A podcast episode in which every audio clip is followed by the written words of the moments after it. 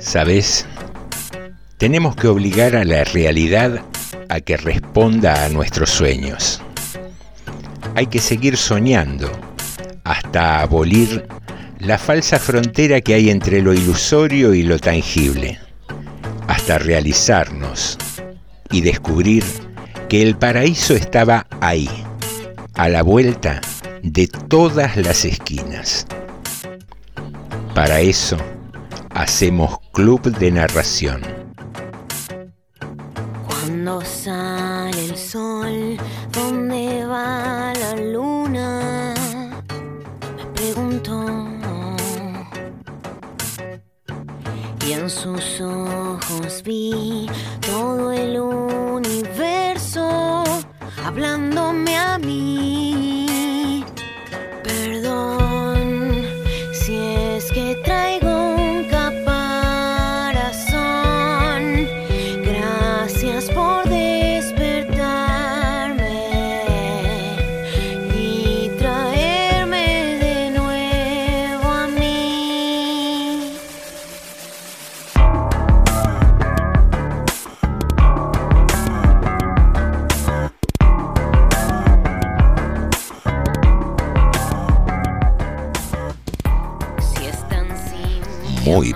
Buenas noches.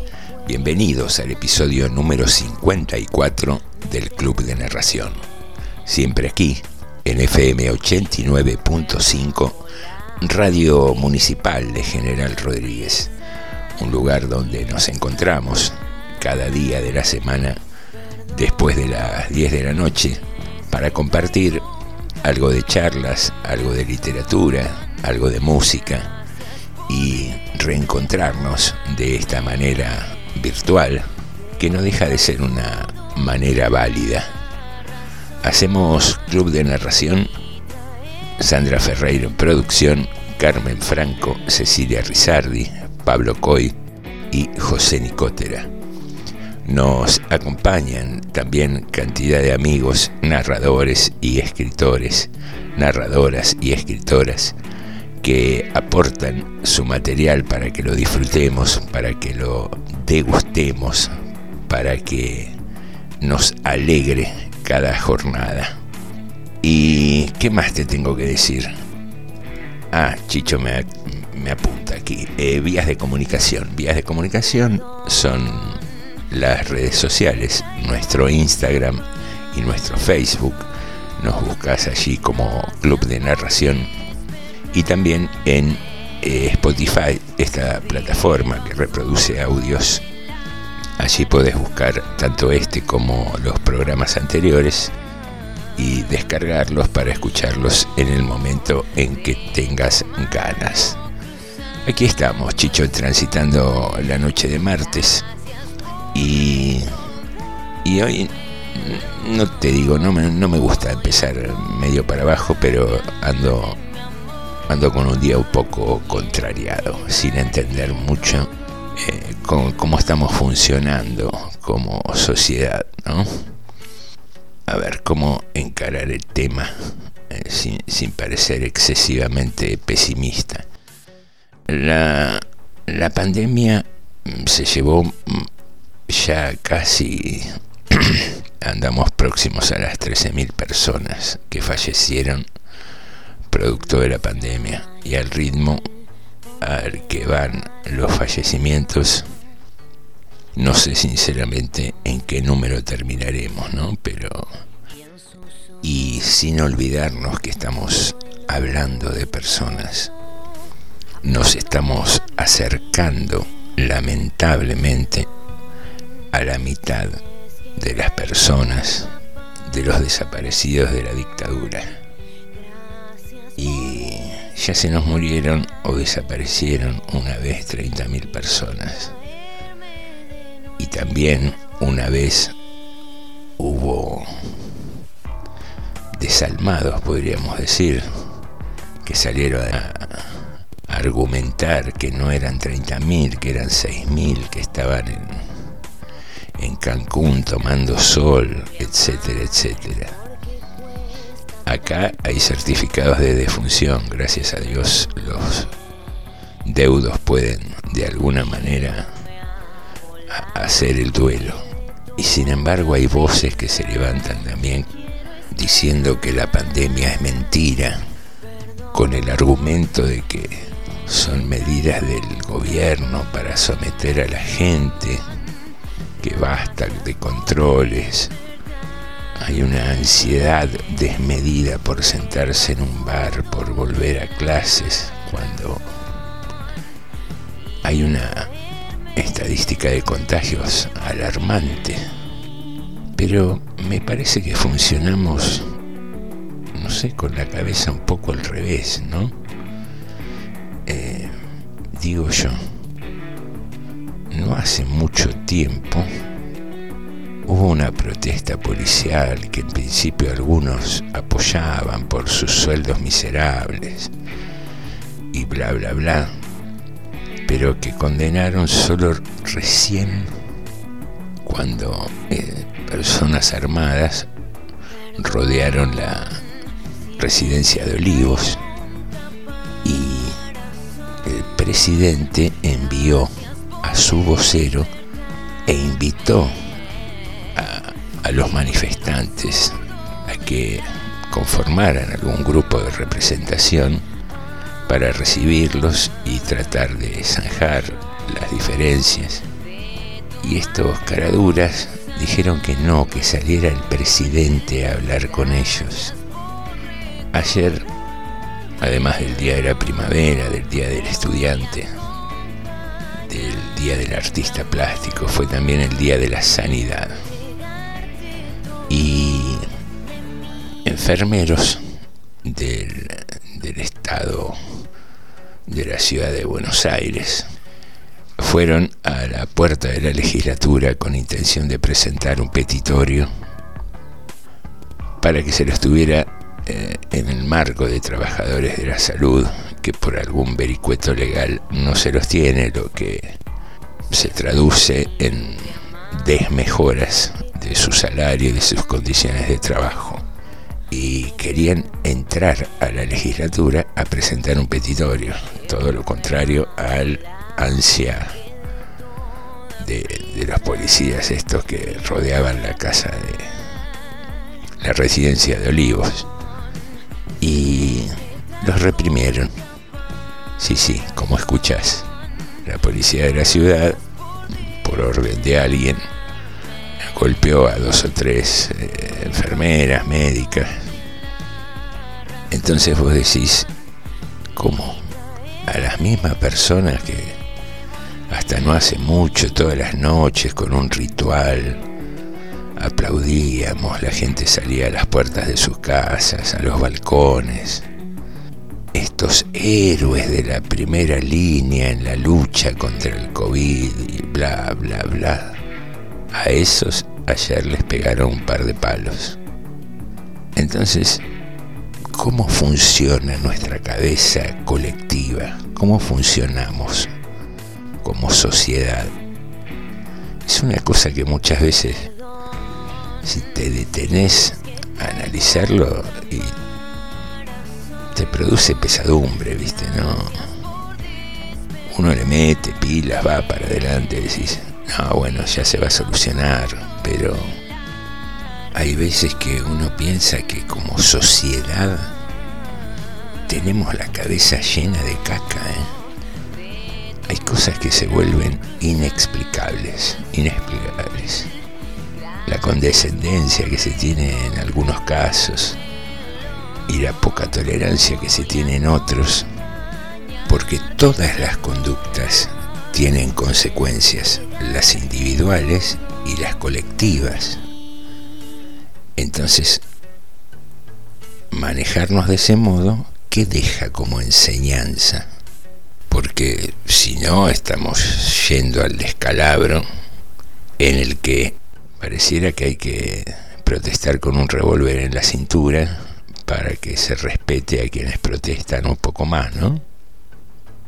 Y la gente no salió alarmada a la noche con cacerolas a protestar. No hubo banderazo por los enfermeros golpeados. Y te puedo asegurar que estoy dejando las simpatías políticas de lado. ¿eh? Eh, me hago cargo, somos una sociedad medio de mierda. Porque acá no es, no, es cuestión política. En, en, el conflicto policial me parece que la provincia se manejó vergonzosamente. Y, y ayer la ciudad de Buenos Aires se manejó también vergonzosamente reprimiendo a los enfermeros. Ay, chicho, chicho. Sacame un poco de este pozo. ¿Qué tenés de música? Bien, bien, la bomba del tiempo con Woz. La bomba del tiempo es un grupo de percusión bastante conocido y Woz es un cantante que a los 19 años ganó estas batallas de gallo, un rapero, un freestyler, no sé cómo, cómo definirlo cuyo nombre es Valentín Oliva, es hijo del director de, de La Bomba de Tiempo y es un tipo recreativo. ¿Ves? Ahí tenés otra de las cosas que, que hacemos tan mal como sociedad. El prejuicio, esa otra locura, esa otra estupidez del prejuicio que nos lleva a, a perdernos cosas maravillosas, ¿no? Desde experiencias de vida, por el contacto social con, con otros grupos sociales, a perdernos eh, cosas en el ámbito de la cultura. Muchos jóvenes simplemente mm, rechazan a algunos otros seres humanos por ser viejos.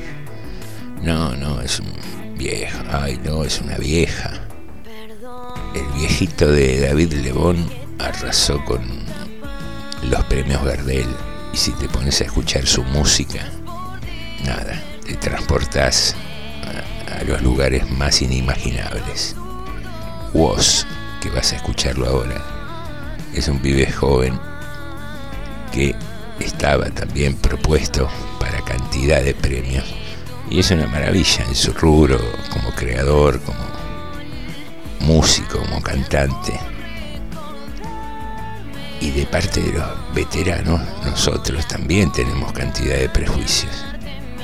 Y de repente un pibe de 15 años te, genera una aplicación para, no sé, poder hacer impresión 3D de, un, de una prótesis para alguien que perdió la mano. Entonces por ahí cuando nosotros teníamos 15 años estábamos jugando como monos a la pelota y hoy los pibes te vuelan la cabeza. Entonces hay que derribar tantos prejuicios, que los viejos, que los pibes, que no saben nada. ¿Por qué tenemos tanta facilidad para juzgar al otro? Y encima juzgarlo mal. Pero bueno, vamos con la bomba del tiempo, vamos a, a limpiarnos un poco la cabeza. Hoy estuve en Bolivia. Qué lindo país.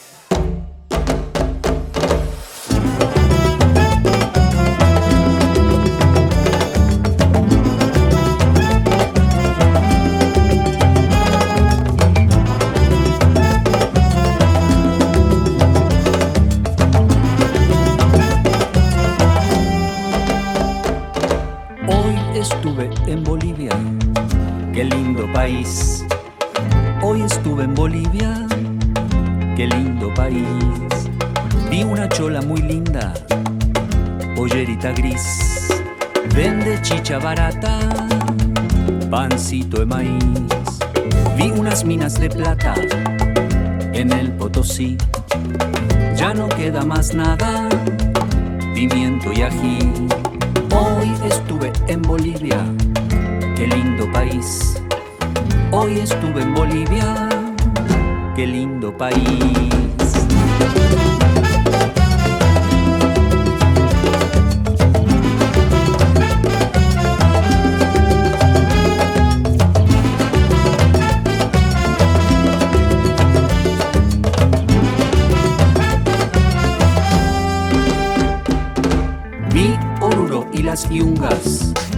También vi la paz. Y en sus ojos de viento, el mar que no está.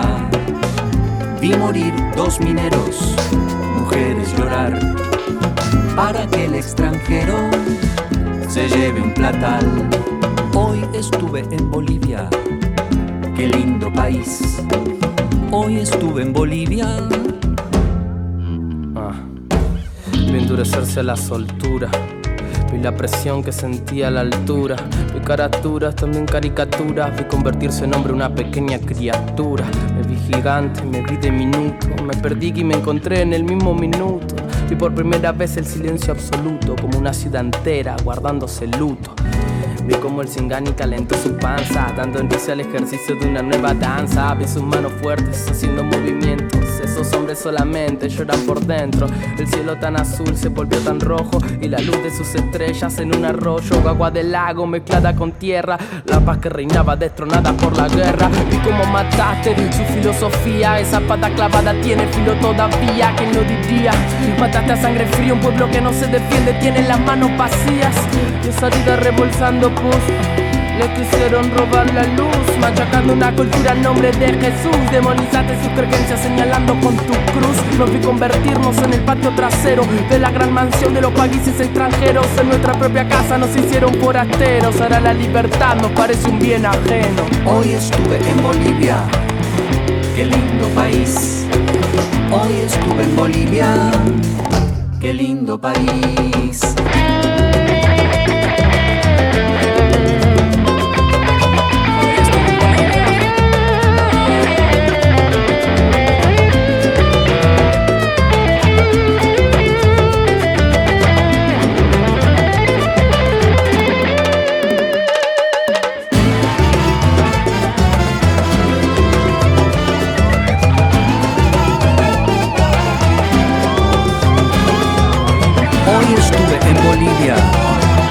Lindo país. Hoy estuve en Bolivia, qué lindo país. Lo último que intenté fue la caligrafía japonesa. Quise escribir palabras como juncos, cangrejo, algo real como grano de arroz. Tomé el plumín con la mano derecha, dejé caer una gota que pesaba más que un colibrí. Toqué el borde de vidrio con el filo plateado y dejé caer con ternura el misterio en la hoja. Dice Sayuri que su paciencia ancestral también tiene límite, que no quiere enseñarme nada más, que otra vez, otra maldita vez, puse tu nombre. Texto Valeria Parizo. Voz Luis Minicay.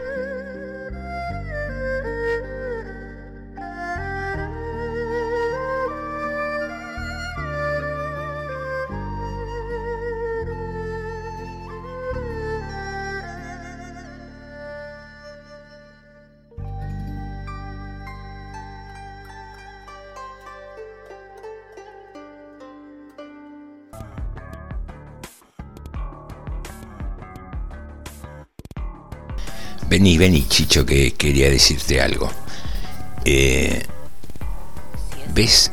Escuchamos recién un texto de Valeria Parizo, dicho por Luis Miricay. Uy, ¿cómo estamos hoy, papá? No, no, pero es importante, Chicho, lo que te voy a decir. Nada, e- es una especie de, de separador que tenemos, de los tantos que tenemos.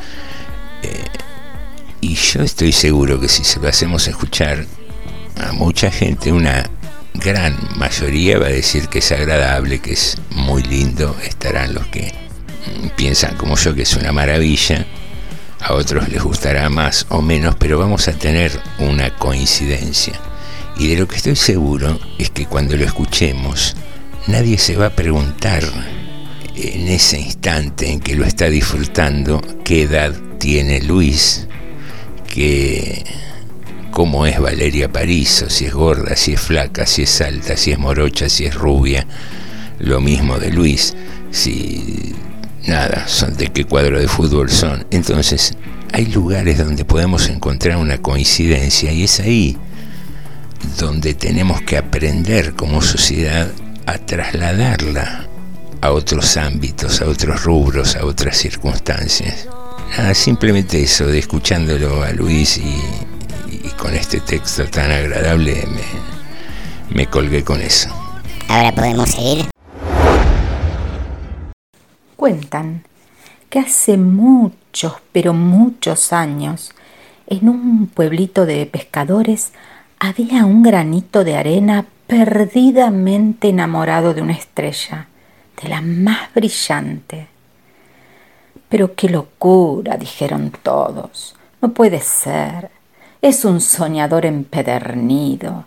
¿Cómo algo tan insignificante, pequeño, como un granito de arena se va a enamorar de algo tan lejano, tan brillante, tan majestuoso como una estrella.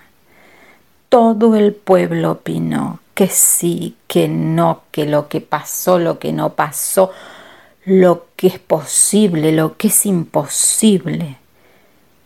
Pero lo cierto, lo que dejó a todos mudos, y los obligó a rendirse ante la evidencia fue que un buen día, en esa misma playa, apareció por primera vez una estrella de mar. Cuento popular. Voz Marisa Moyano.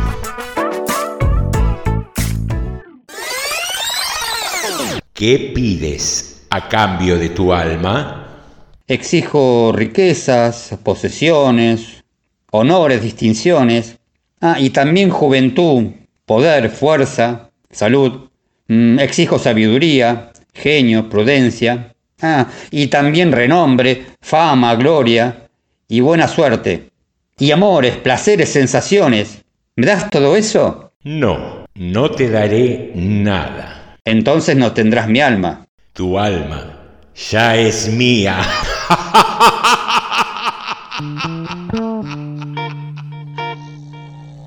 El hombre que pedía demasiado. Alejandro Dolina. Seguimos en Club de Narración.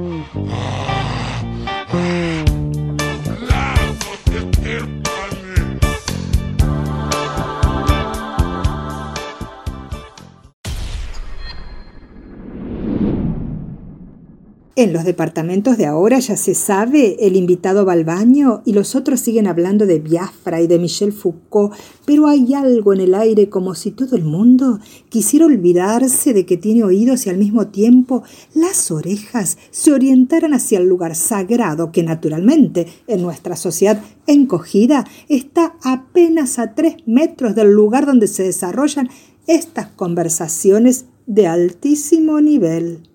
Y es seguro que a pesar de los esfuerzos que hará el invitado ausente para no manifestar sus actividades y los de los contertulios para activar el volumen del diálogo, en algún momento reverberará uno de esos sordos ruidos que oírse dejan en las circunstancias menos indicadas, o, en el mejor de los casos, el rasguido patético de un papel higiénico de calidad ordinaria cuando se arranca una hoja del rollo rosa o verde. Si el invitado que va al baño es Lucas, su horror solo puede compararse a la intensidad del cólico que lo ha obligado a encerrarse en el ominoso reducto. En ese horror no hay neurosis ni complejos, sino la certidumbre de un comportamiento intestinal recurrente, es decir, que todo empezará lo más bien, suave y silencioso, pero ya casi al final, guardando la misma relación de la pólvora con los perdigones en un cartucho de caza, una detonación más bien horrenda hará temblar los cepillos de dientes en sus soportes y agitarse la cortina de plástico de la ducha. Nada puede hacer Lucas para evitarlo. Ha probado todos los métodos. Tales como inclinarse hasta tocar el suelo con la cabeza, echarse hacia atrás al punto que los pies rozan la pared enfrente, ponerse de costado e incluso, recurso supremo, agarrarse las nalgas y separarlas lo más posible para aumentar el diámetro del conducto proceloso. Vana es la multiplicación de silenciadores tales como echarse sobre los muslos todas las toallas al alcance y hasta las salidas de baño de los dueños de casa. Prácticamente siempre, al término de lo que hubiera podido ser una agradable transferencia, el pedo final prorrumpe tumultuoso. Cuando le toca a otro ir al baño, Lucas tiembla porque está seguro de que en un segundo a otro resonará el primer alalí de la ignominia. Lo asombra un poco que la gente no parezca preocuparse demasiado por cosas así, aunque es evidente que no están desatentas a lo que ocurre e incluso lo cubren con choque de cucharitas en las tazas y corrimiento de sillones totalmente inmotivados. Cuando no sucede nada, Lucas es feliz y pide de inmediato otro coñac, al punto que termina por traicionarse y todo el mundo se da cuenta de que había estado tenso y angustiado mientras la señora de Broglie cumplimentaba sus urgencias. Cuán distinto, piensa Lucas, de la simplicidad de los niños que se acercan a la mejor reunión y anuncian Mamá, quiero caca. Qué bienaventurado, piensa a continuación Lucas, el poeta anónimo que compuso aquella cuarteta donde se proclama que no hay placer más exquisito que cagar bien despacito, ni placer más delicado que después de haber cagado. Para remontarse a tales alturas, ese señor debía estar exento de todo peligro de ventosidad intempestiva o tempestuosa, a menos que el baño de su casa estuviera en el mismo piso de arriba o fuera esa piecita de chapas de zinc separada del rancho por una buena distancia. Ya instalado en el terreno poético, Lucas se acuerda del verso del Dante en el que los condenados abeban del culfato trombeta y con esta remisión mental a la más alta cultura, se considera un tanto disculpado de meditaciones que poco tienen que ver con lo que está diciendo el doctor Berestein a propósito de la ley de alquileres. Lucas, sus pudores. Julio Cortázar. Voz, Graciela Ocampo.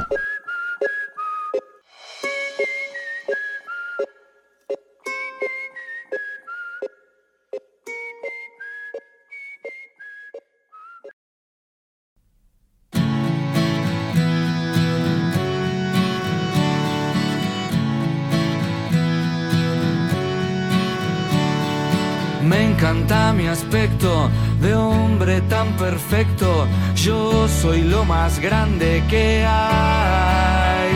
Ni de sabios ni de viejos acepto consejos. Mi único rival es el espejo. A la luna me gustaría ir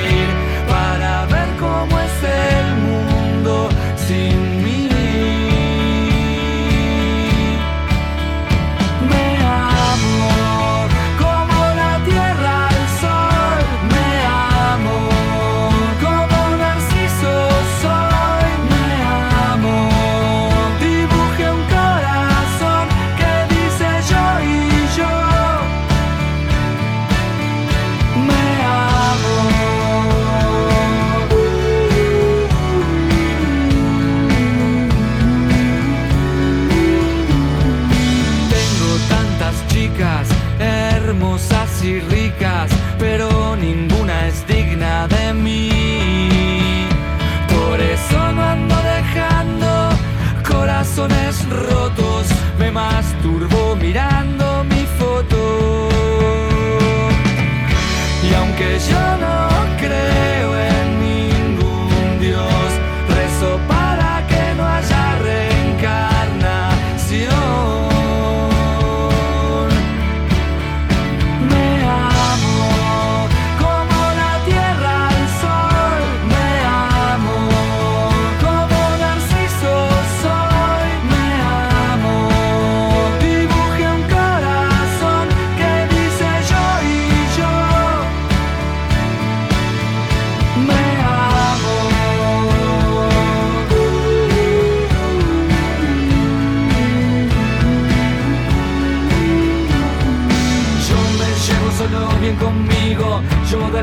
Soy el ombligo de mi vida. Yo hablo mucho, cuando me hablan yo nunca escucho y soy de mi propia secta. Soy mi pareja perfecta y sí, yo soy así, por eso brindo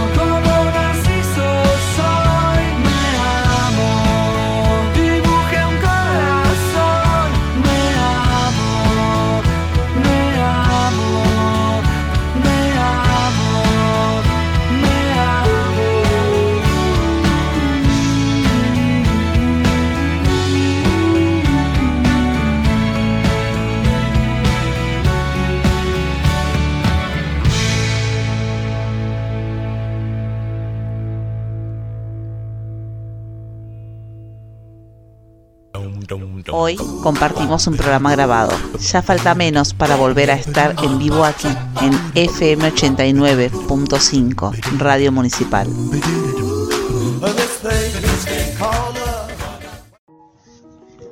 Tal vez no había sido una buena idea. No podía negar que el crucero fue hermoso, que recorrió unas playas realmente paradisíacas y que se había traído, además de un montón de ropa y perfumes del free shop, un bronceado que no lograba desde hacía varios años. Pero no había encontrado lo que íntimamente fue a buscar. Parada sobre sus 40 años que muchas veces le dolían en los pies, con un ex esposo que le mezquinaba cada centavo de la cuota alimentaria y un hijo adolescente que ya vacacionaba con sus amigos, había pensado que era una buena oportunidad para darse un gusto. Encontrar a alguien lejos del ambiente rutinario de la oficina o de los cursos de decoración que solía hacer. Un hombre, un hombre que la contuviera y le diera la compañía que por esos tiempos no tenía. Con el paso de los días fue ajustando su pretensión. Tal vez alcanzara con un amor de verano. Pero eso tampoco fue suficiente para evitar un nuevo fracaso. Durante el viaje, mientras cenaba en uno de los restaurantes, había conocido un ruso, pero huyó rápidamente, no solo porque no le entendía una palabra, sino porque además el galán en cuestión tomaba vodka como un ejército de cosacos sedientos. En otra oportunidad, mientras tomaba sol en la cubierta, se le acercó un francés, a quien pudo entenderle con mayor facilidad. Pero lo que entendió no le gustó. La invitaba a meterse juntos a la pileta y a que ella hiciera toples. Estaba necesitada de afecto, pero no a ese punto. Pensaba en estas cosas mientras esperaba que su valija apareciera en la cinta que transporta el equipaje. Tomó conciencia que tenía una contractura por la tensión que le provocó una turbulencia durante el vuelo de regreso. Cuando tuvo su valija, comenzó a caminar hacia la salida, arrastrándola por la correa que tenía para ese fin, como si se tratara de una mascota rectangular y obediente. Tenía el inexplicable presentimiento que alguien la esperara en el hall de arribos. Sabía que su hijo aún estaba de vacaciones y que tampoco ninguna amiga se había ofrecido a buscarla. Miró a las distintas personas que sostenían carteles para identificar a los pasajeros que llegaban y los fue leyendo uno a uno entre susurros. Familia Arismendi, señora Malena Beltrán, Prisma, Sociedad Anónima, hasta que leyó uno que sintió que estaba dirigido a ella. Caminó decidida hasta quedar frente al hombre que sostenía una hoja blanca, que manuscrita con un marcador negro decía simplemente alguien. Lo miró a los ojos y le dijo, yo soy alguien. El hombre le sonrió y le contestó, yo también, un gusto, y le extendió la mano. Aquí, queridos oyentes, se acaba esta historia, o tal vez, tal vez, simplemente esté comenzando.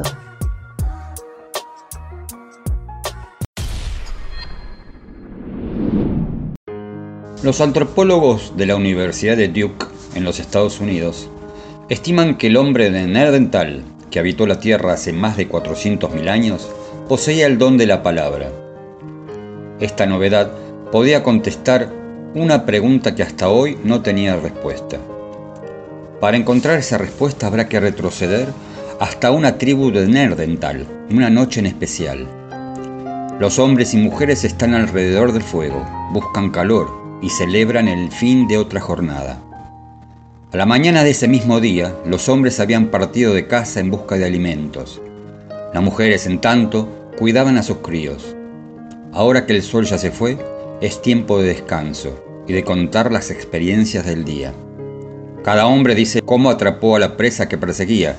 No sabe mentir. Pero para uno de estos hombres la caza había sido un fracaso. Cuando llega su turno, no tiene proezas para contar. Entonces decide inventarlas. Miente una cacería imposible. Lo hace con tal perfección que transforma esa mentira en una historia bella y apasionante. Todos piden que la repita. Aquella noche, sin saberlo, ese anónimo hombre de Nerdental acababa de inventar la literatura. Nacimiento, Vicente Batista. Seguimos en el Club de Narración.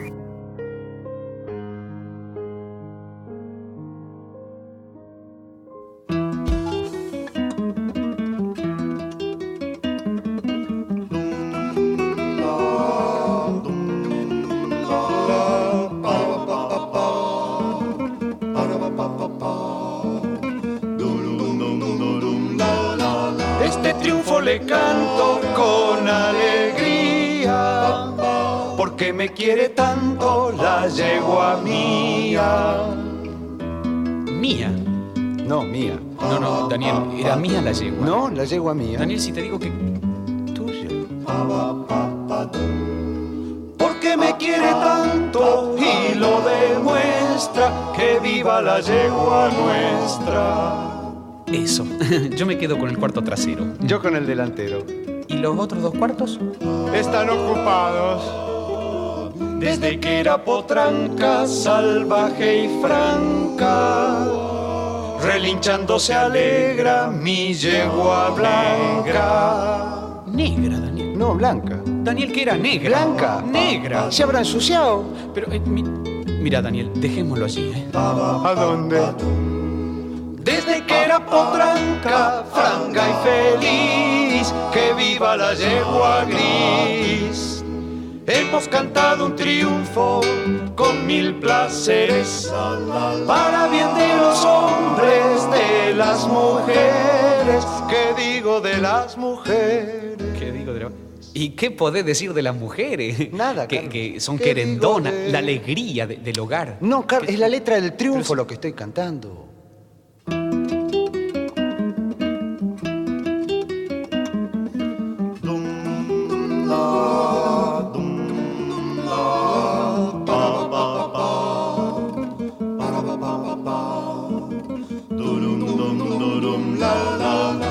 Vida placentera y a mi manera. Cuando solo me encuentro bien campo afuera. Adentro, Daniel. Afuera, Carlos. Ca- Daniel, es campo adentro. Campo afuera, Campo. Daniel, para este lado del disco, Para este Carlos, lado del disco, No, digo. señor. Daniel, partimos la diferencia. Bueno. Qué vida placentera cuando uno va al campo por la mitad. Ahora está, ahora está mejor. No, porque si no, eh, imagínate que, que...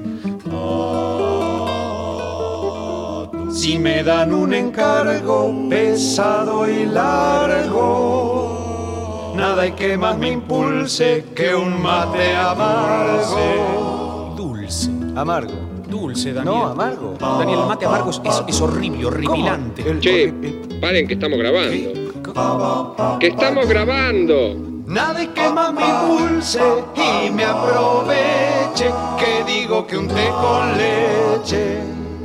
Hemos cantado a dúo, los dos bien juntos.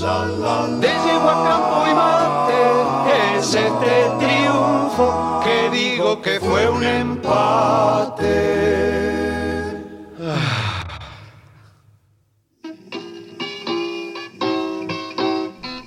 En Tres Minutos de Misterio, te vamos a contar la historia de Robert Johnson, el mejor guitarrista de blues de todos los tiempos y cuya habilidad se origina supuestamente en un pacto con el mismo diablo. Robert Leroy Johnson nació en 1911 al sur del estado de Mississippi en el seno de una familia numerosa. La música lo atrajo desde chico y comenzó a tocar la armónica. Abandonó los estudios y en la adolescencia comenzó a tocar guitarra sin gran virtuosismo.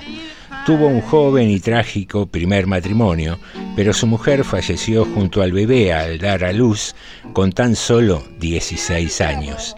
La vida de Robert dio un vuelco y refugió su tristeza en el blues. Comenzó a viajar siguiendo a los grandes músicos del género hasta que decidió volver a su ciudad natal, donde una viuda adinerada le dio albergue y con ella tuvo un hijo. Aquí nacen precisamente las sospechas sobre su prodigiosa manera de tocar.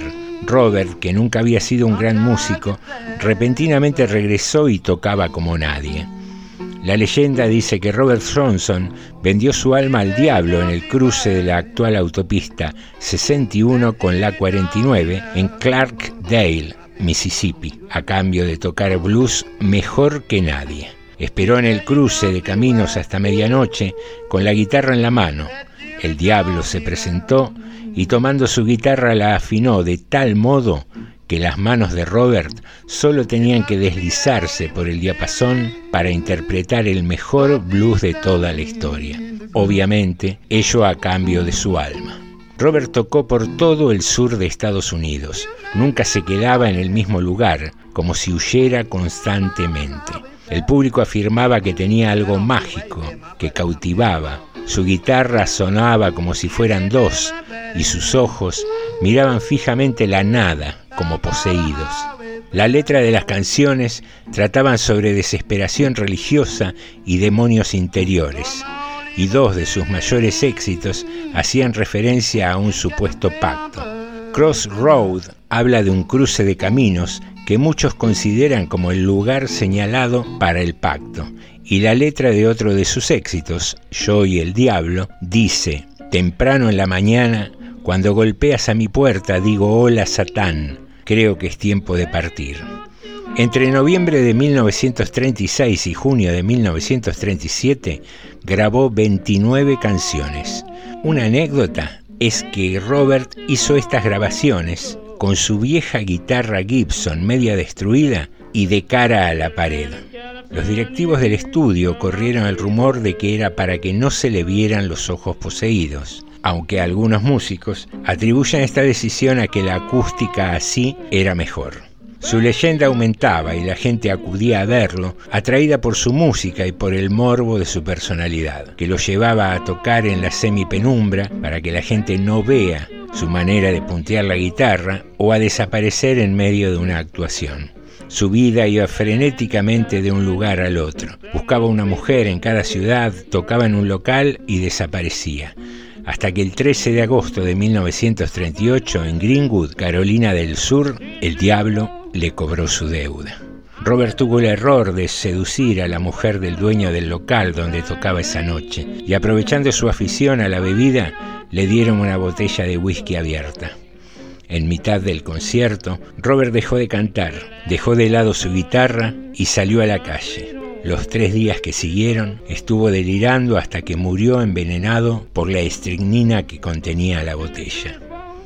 Tenía 27 años e inauguró el tristemente célebre Club de los 27, que también integraron otras grandes leyendas de la música como Jim Morrison, Jimi Hendrix, Janis Joplin y Kurt Cobain.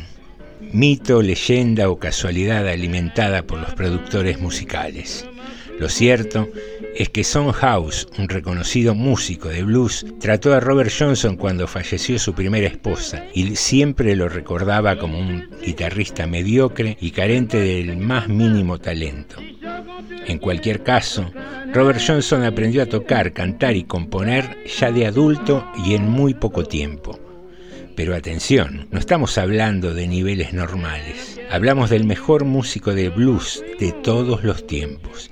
Hablamos de un hombre que solo dejó dos sesiones de grabación y hoy es considerado uno de los mejores guitarristas de la historia. Hay tres lápidas en Greenwood dedicadas a Robert Johnson. Son tres supuestas tumbas. No parece ninguna auténtica. Se cree que el guitarrista fue enterrado bajo un árbol, sin lápida ni cruz, al lado del cruce de caminos. En su canción Yo y el Diablo, Robert Johnson decía, Enterrad mi cuerpo junto a la carretera para que mi viejo y malvado espíritu pueda subirse a un autobús y viajar. ¿Será realmente que Robert Johnson hizo un pacto con el diablo? Para los que refutan todas las leyendas, Dicen que Ike Zinnerman fue el maestro de Robert Johnson. Lo que despierta una gran curiosidad es que solo haya desarrollado ese virtuosismo en tan solo un año. Un misterio más que te dejamos aquí en el Club de Narración en nuestra sección 3 minutos de misterio.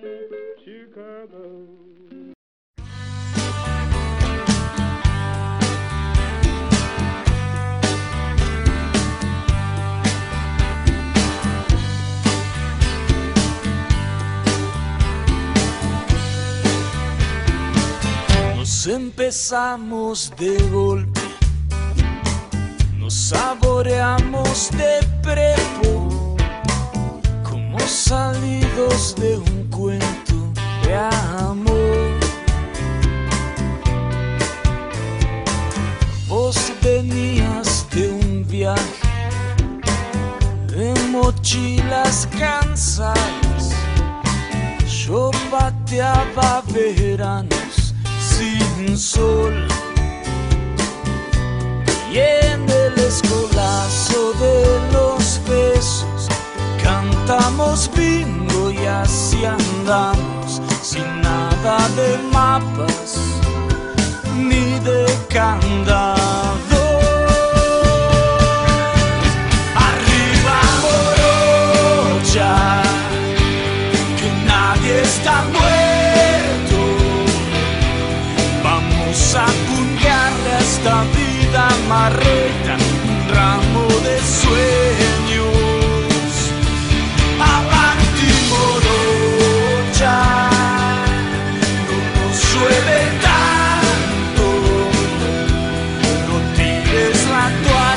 Hasta los más mancos la siguen remando.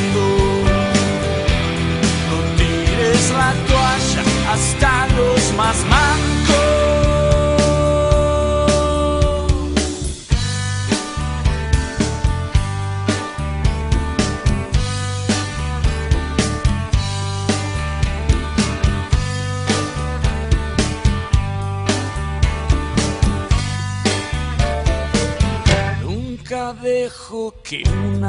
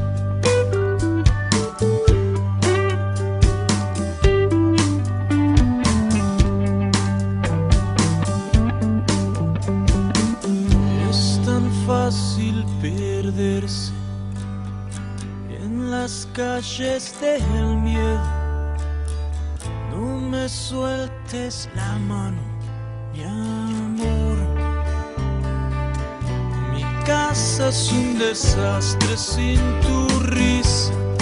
No me dejaste ni las migas. A cara de perro estoy extrañándote.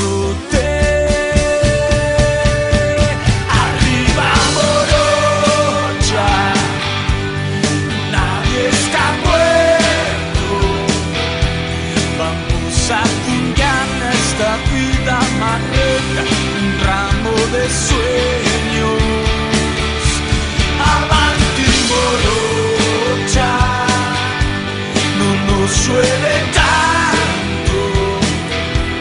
No tires la toalla, hasta los más mancos la siguen remando. No tires la toalla, hasta los más mancos.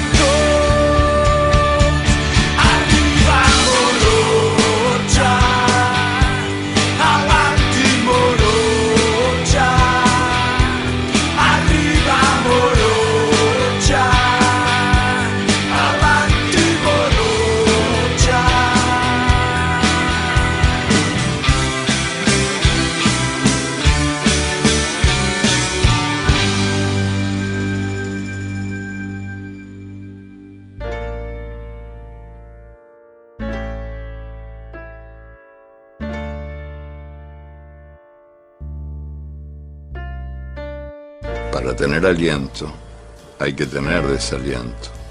Para levantarse hay que saber caerse. Para ganar hay que saber perder.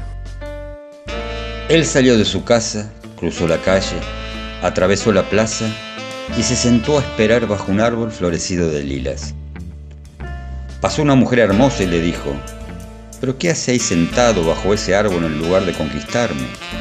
Y el hombre le respondió, espero. Pasó un hombre rico y le preguntó, ¿pero qué hacéis sentado en lugar de trabajar y hacer dinero? Y el hombre le respondió, espero. Pasó su madre y le dijo, ¿pero qué hace este hijo mío ahí sentado bajo ese árbol en lugar de ser feliz? Y el hombre le respondió, espero, espero, espero, espero.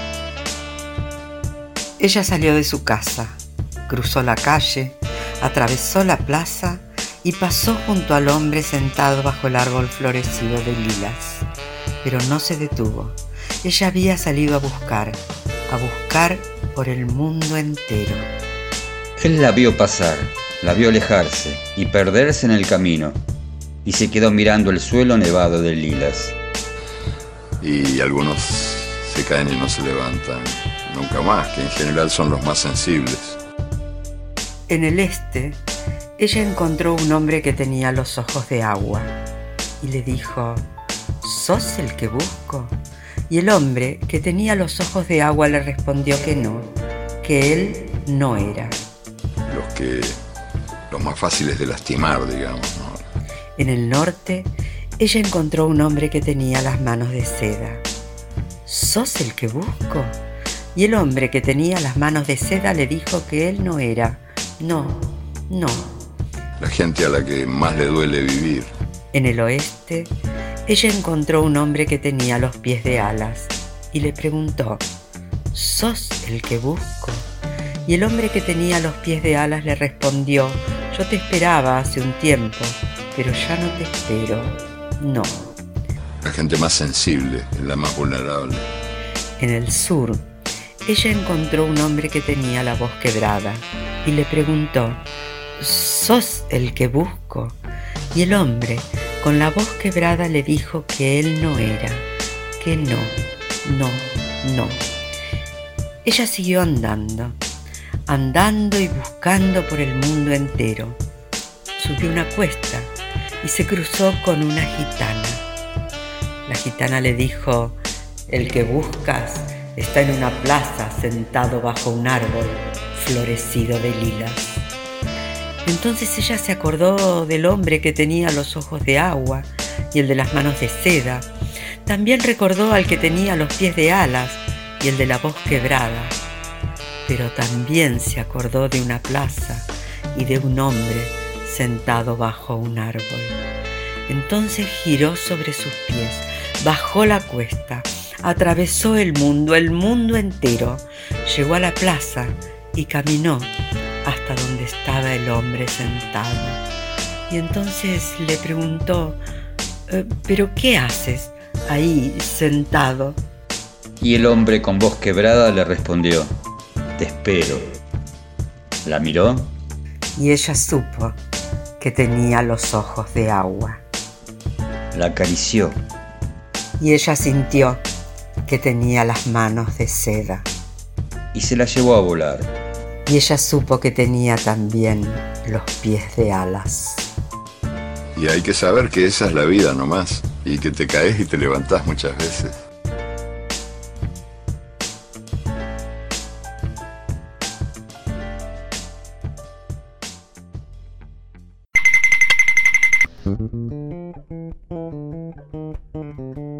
Setenta balcones hay en esta casa, setenta balcones y ninguna flor. ¿Cómo 70 balcones?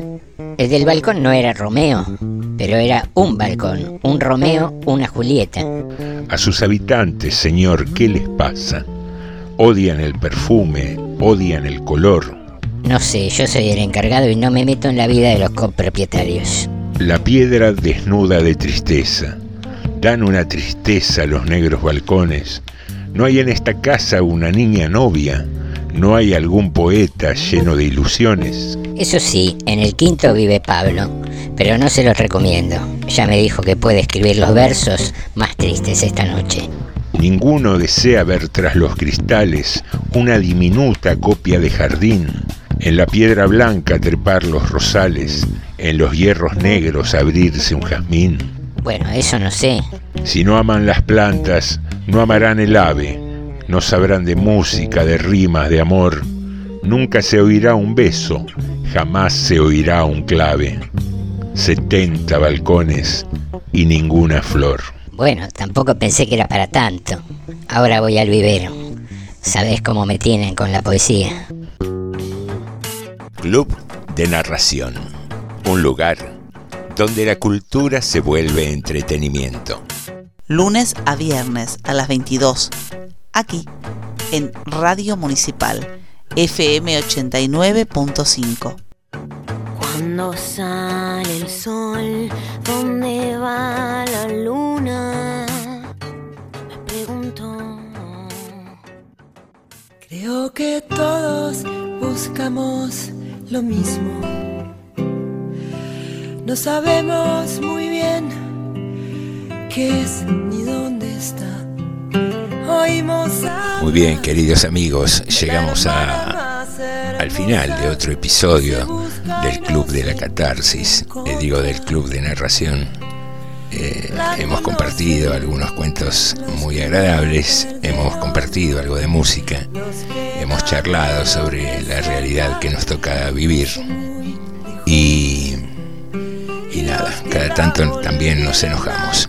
Así que sean ustedes como siempre muy, muy bienvenidos y, y nuestro eterno agradecimiento a, que estén ahí, del otro lado, haciéndonos tener sentido a cada una de las narraciones, a cada una de las elecciones musicales, escuchando nuestras charlas.